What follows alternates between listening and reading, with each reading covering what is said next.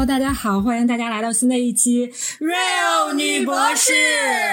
我们是三个来自东北的 ladies，我是 Amy，我是西索，我是 Freda。我们一起搭档做这个节目呢，是和大家聊一聊我们的博士的学习和生活，希望能够在你跑步、做饭或者是通勤的闲暇时光，能够带来一些有效的信息和一丝丝快乐。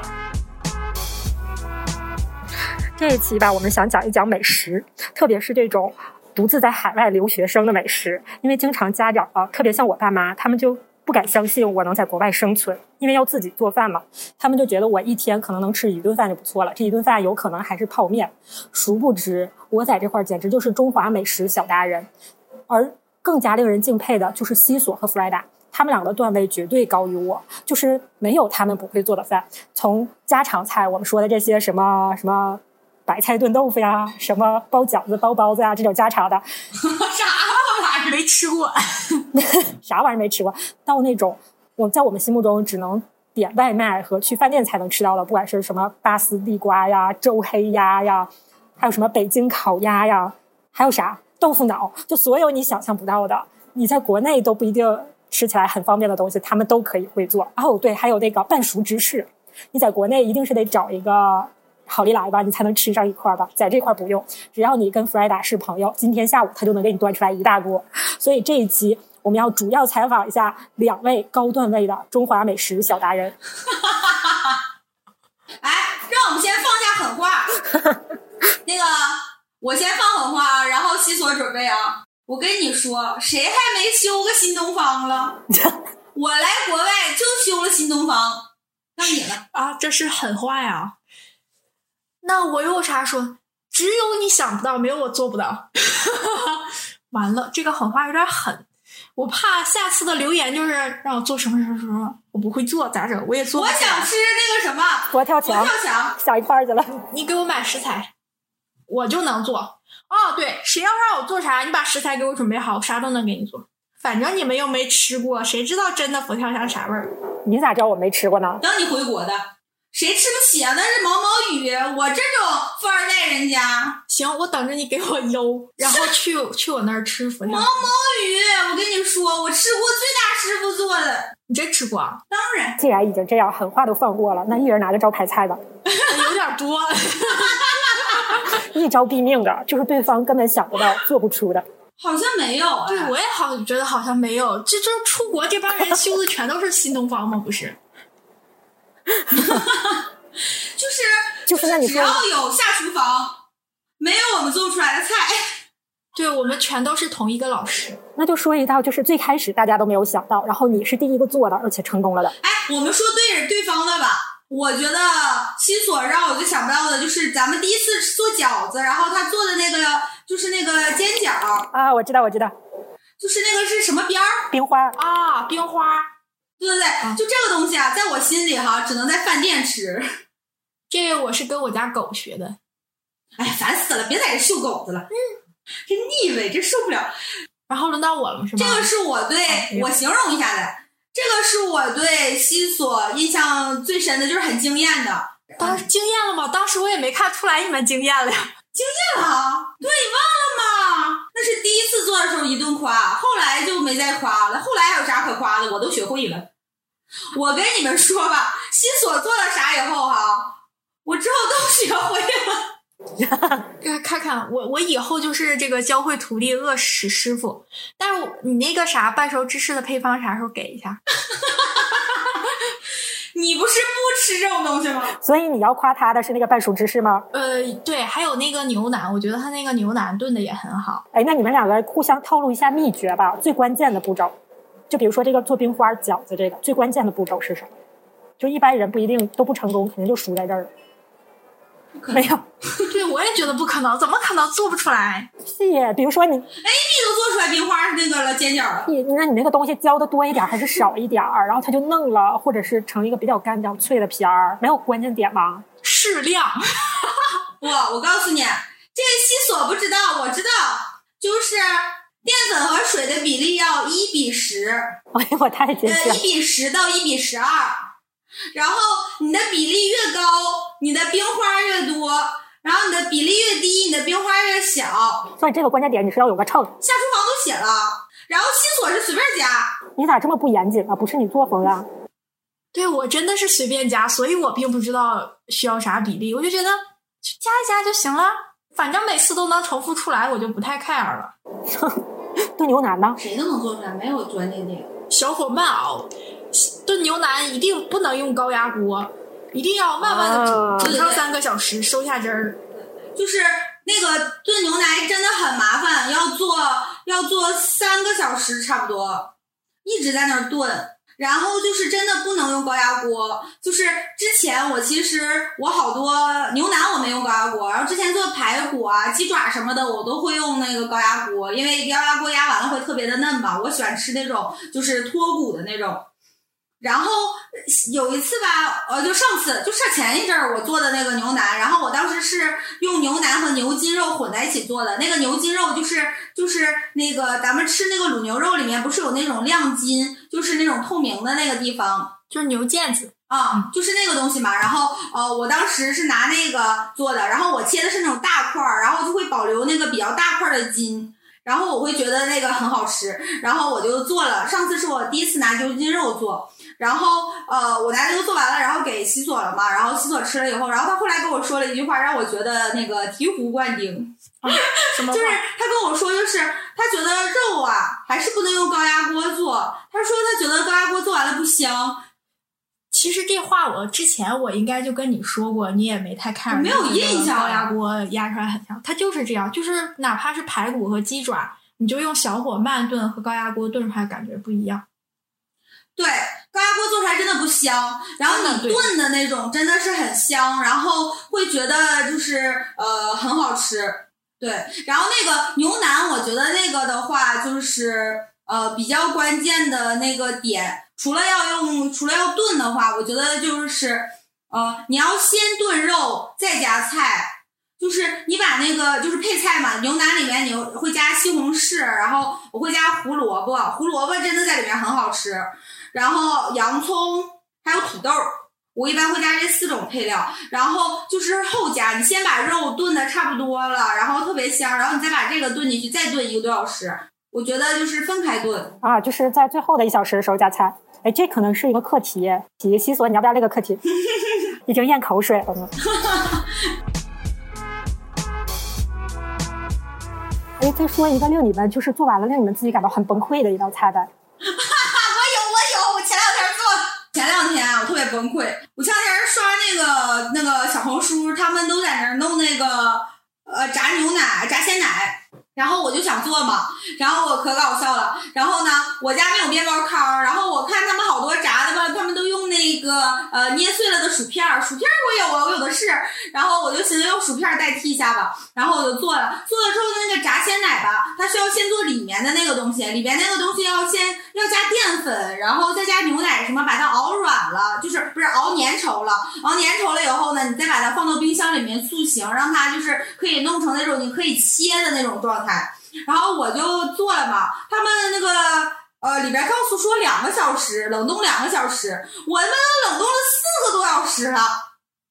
然后我拿出来以后，你知道吗？它就是一坨黏糊糊的、赖乎乎的一坨那玩意儿，然后它也切不了，那咋办呢？然后那也不能扔了呀，放了好多牛奶。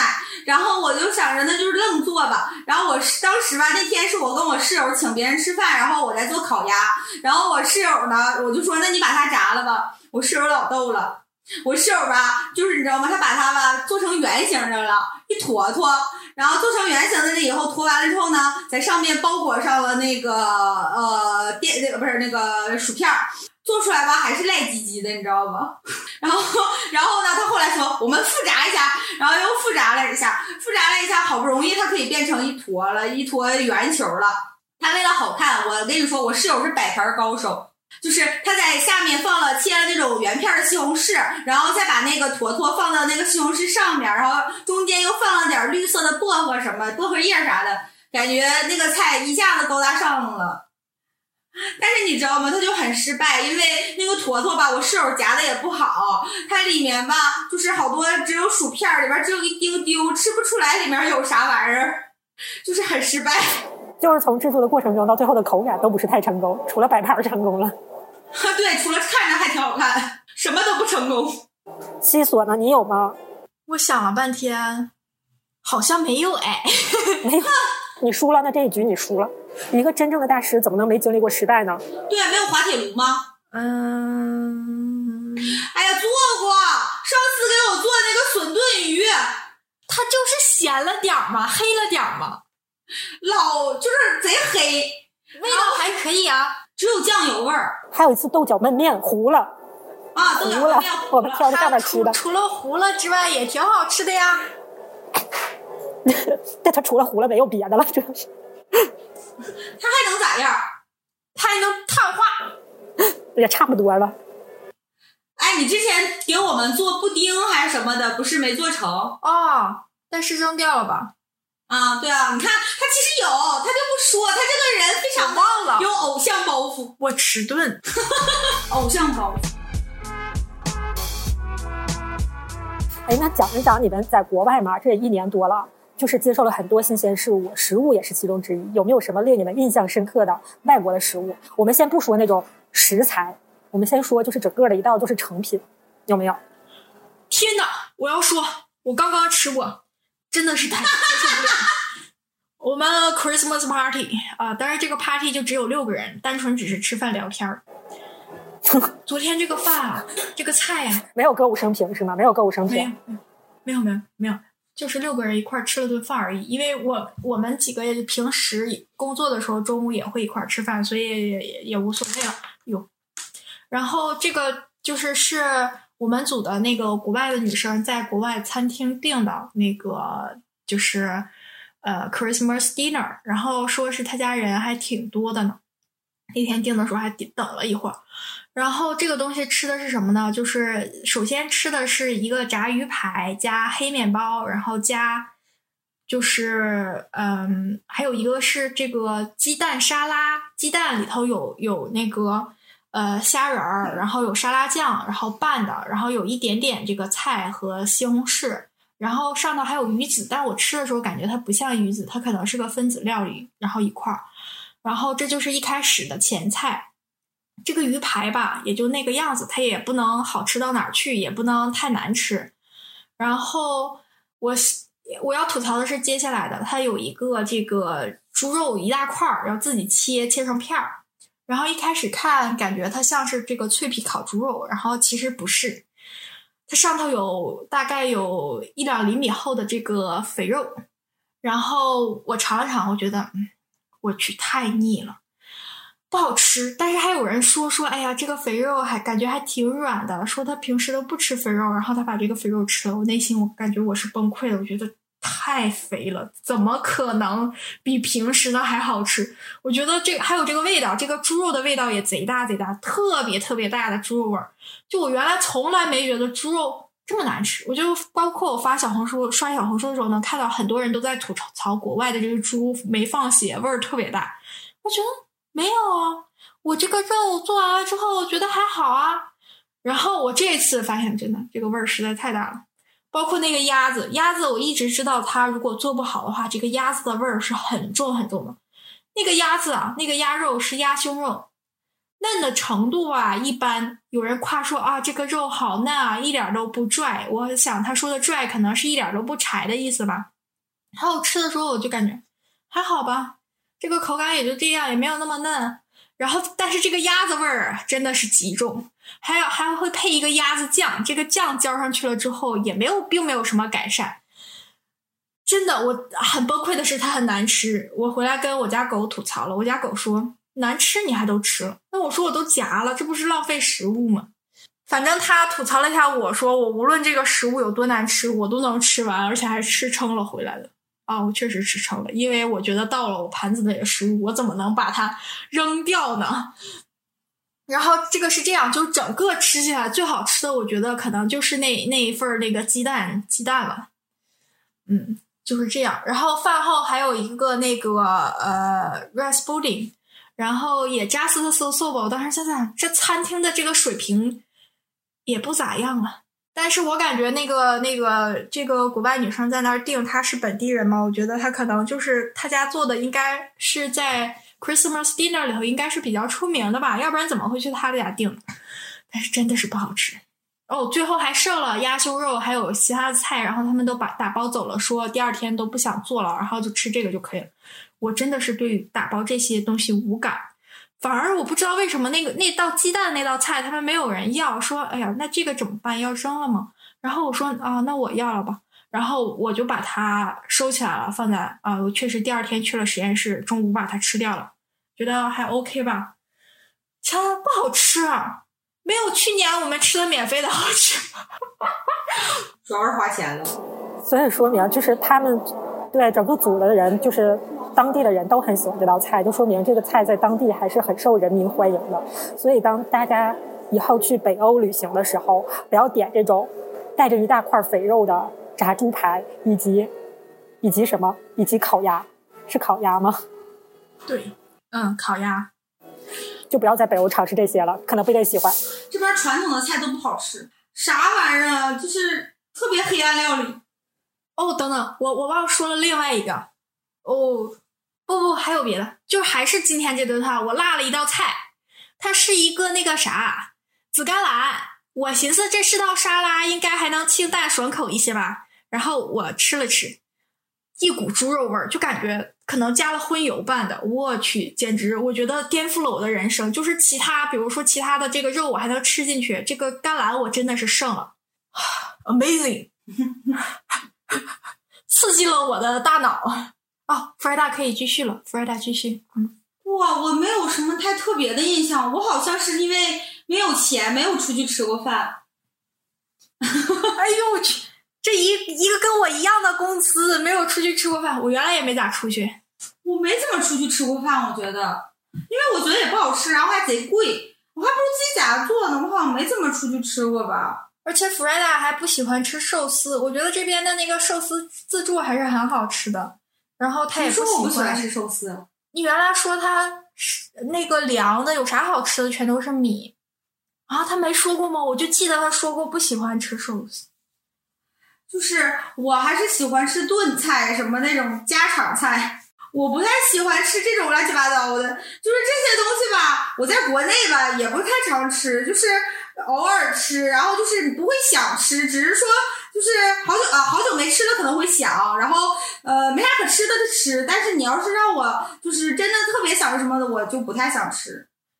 我好久都没有出去吃过饭了。我来了这儿好像就没出去过。对，我就想说，我们出去吃的次数是有限的。我们一起去吃过一次自助，然后去吃过那个 BOSS 的那个牛哎猪排排骨。对，吃过那个排骨，然后然后。嗯，再就是我们出去玩的时候也一起吃过饭，然后主要是因为大部分的时间都在疫情，然后大家是能居家就居家了，所以也没太去这边的餐厅，是吧？我们也去吃过一次那个 Christmas dinner，在那个海口，海口去了一下干到国内了，海南省海口市。我们在那个港口的时候，我们吃过一次，也是当地的小伙伴介绍的那家餐厅。其实那次还可以，是吧？就还可以，中规中矩。对对对，我觉得那次还行，就是不会觉得。有什么可吃的？然后每次他上菜的时候都会觉得吃不饱，但吃了以后觉得贼么撑，就是这种感觉。就是你感觉他就给你一抠搜，还贼贵。然后，然后你吃完了，你觉得我靠，这怎么可能够吃啊？然后吃完了，我撑死了，撑死顶着了。哎，那所以有没有让你就是觉得吃起来还不错的？就在国内从来没吃过，然后到这边吃到过的？有有，我有好多。那个 rice pudding 啊，就刚才西所说的那个 rice pudding，我在国内没有吃过。它是个什么东西呢？它就是像牛奶，然后和米混在一块儿的那种，然后很黏，那个粘度像是那种纯度很高的呃酸奶的那种样子，就是一瓦也也不至于一个坑吧，但是就是挺粘稠的那种感觉。然后他会还送你那个呃，就是不同味道的。我一般吃的是草莓的，就是草莓果酱似的那种酱。那个草莓果酱非常的中国，就是感觉特别像在国内吃的那种。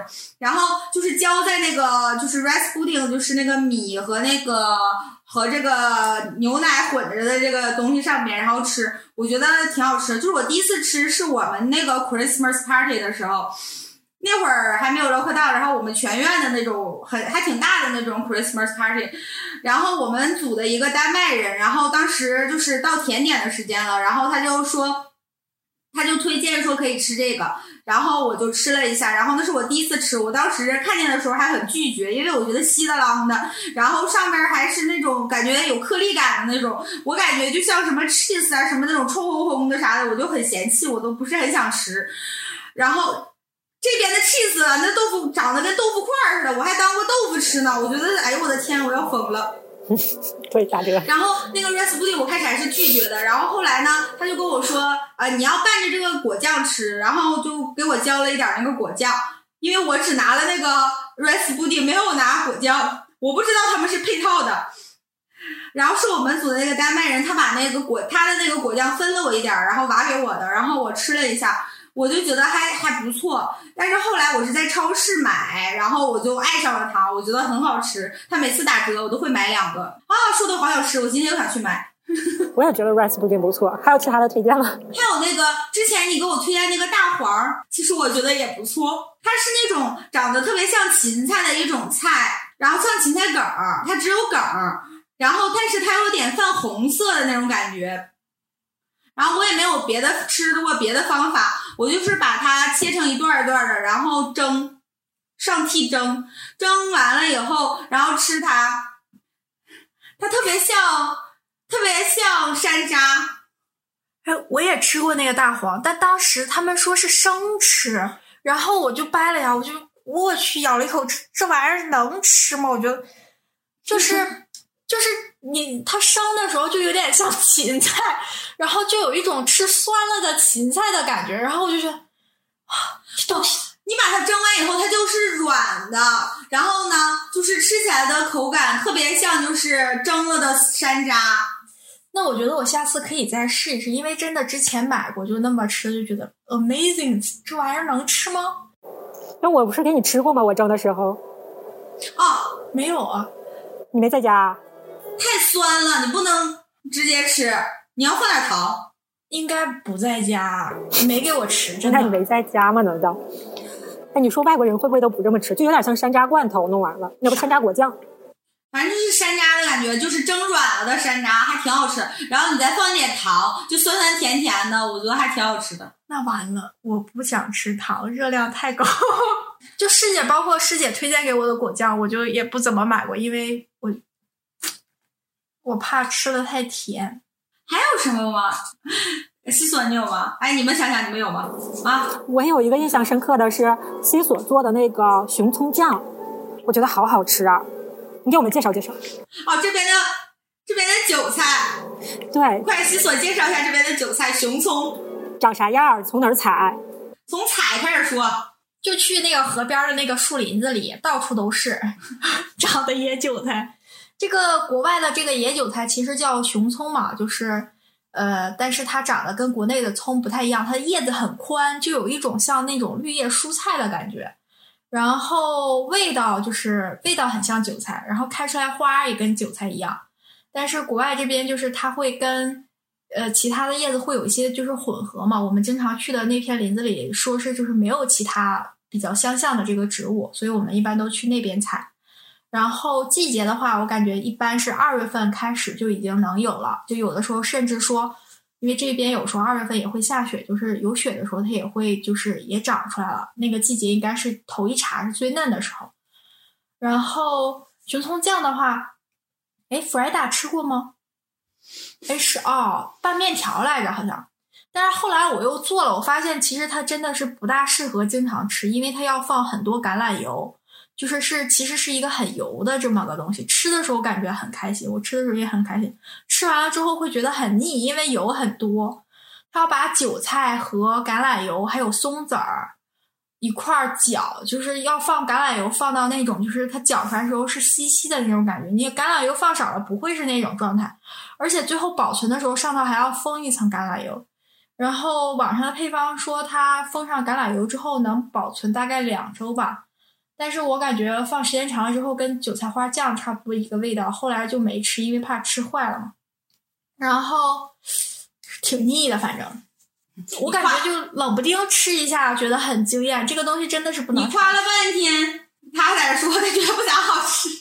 就是真的是冷不丁吃一下，真的挺好吃。就是吃多了会腻，太油，因为我觉得它跟国内的韭菜花酱可能不同，就是不同在那个瓜子仁儿里了，就会让它特别香。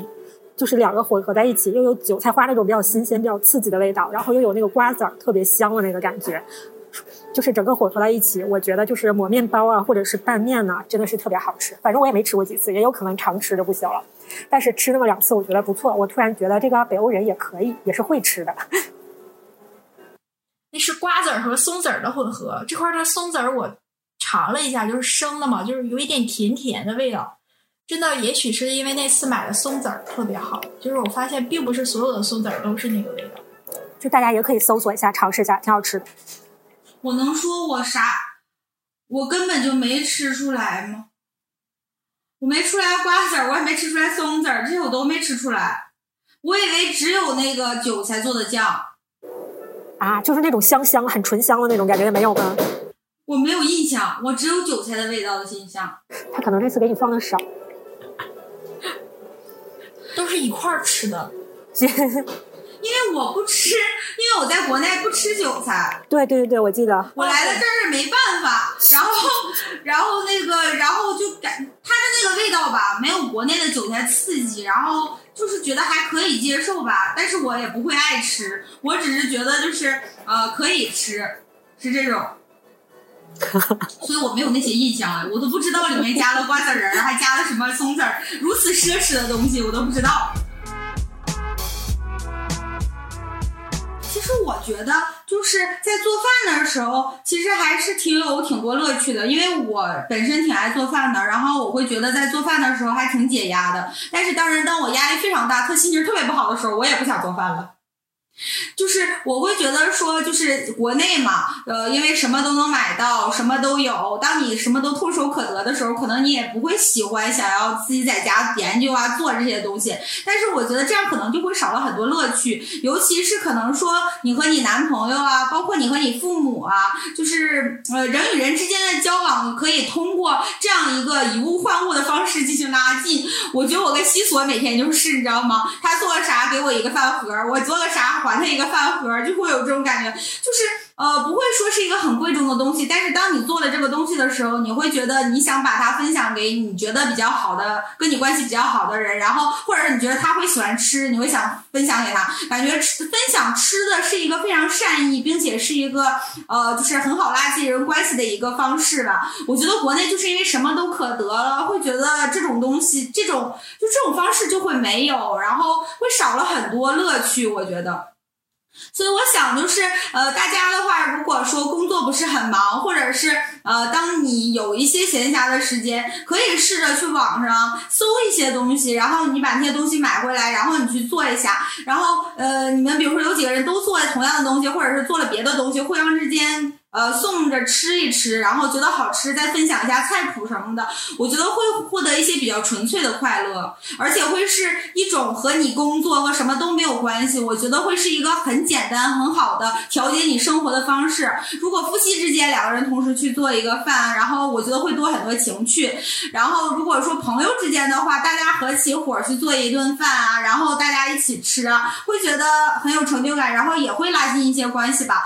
然后，如果你做了，比如比如说你做了一些蛋糕，做了一些点心，然后你去分享给你同事啊什么的，我觉得同事也会觉得啊是一个很有心的人，所以我觉得它是一个很好的一个方式，不管是娱乐自己、娱乐他人，然后或者是和别人拉近关系，都会是一个很好的一个方式吧。所以就是我觉得大家如果有空，也可以试试这样一个方式。今今天这一期我们就是简单的介绍一些我们的这些呃平时做的一些东西什么的。如果你们感兴趣，我们做的东西可以关注西索的小红书，西索会在上面分享很多他做的一些吃的或者什么的。呃，像他这种完全没有什么流量、没有什么名人的人哈，他的那个周黑鸭的点赞率好像是八九十了吧？嗯嗯，就是这种完全没有任何操吸引别人的这种，然后混到八九十的点赞率，我觉得也挺好的。就是大家也可以把自己做的吃的发到朋友圈，发到你想要的社交软件上，就是展示一下自己的另一面，然后或者说就是给生活提高了很多乐趣，我觉得会提高生活质量的。那我们这一期就这样了，那好，再见了，拜。